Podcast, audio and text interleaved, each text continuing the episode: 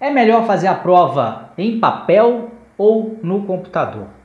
Existem essas duas formas de você fazer o exame PMP e o exame CAPM e vira e mexe alguém me pergunta, né, o que, que, é melhor. Eu particularmente prefiro a prova em computador.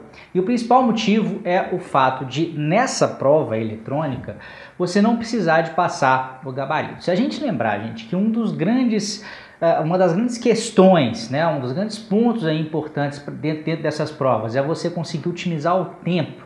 Né? Vamos lembrar, Exame CAPM são 150 questões em 3 horas. Exame PMP são 200 questões em 4 horas. Isso dá mais ou menos 1 minuto e 12 segundos em média por questão. É claro que existem questões que você vai gastar mais tempo que isso, vai gastar 2, 3 minutos, e é claro que existem questões também que você vai gastar muito menos tempo que isso, que você vai bater o olho na questão e já vai responder em 10, 12 segundos, em 5 segundos. Agora, o fato é que tempo é uma questão importante. E na prova em papel, além de fazer a marcação da prova, da escolha das opções, no final do processo você vai ter que passar o famoso gabarito.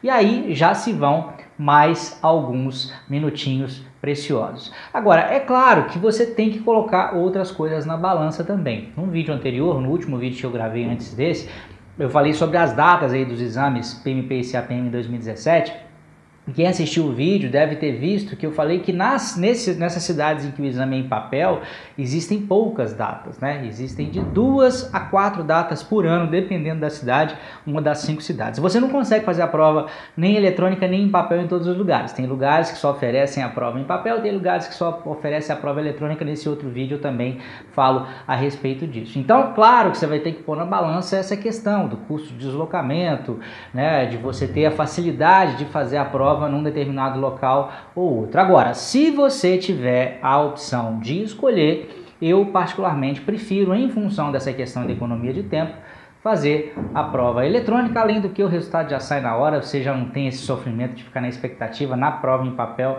ah, ainda leva algum tempinho até você ter o veredito final, o resultado final da sua prova. Né? Eu falo que se vocês for escolher, porque, por exemplo, teve uma vez um, uma pessoa que fez um curso comigo, ele morava em Manaus, né, que é uma cidade que só tem a prova em papel atualmente, mas ele viajava regularmente para São Paulo a trabalho. Então, o que, que ele fez? Ele marcou a prova dele né, para São Paulo numa dessas datas em que ele estaria presente lá.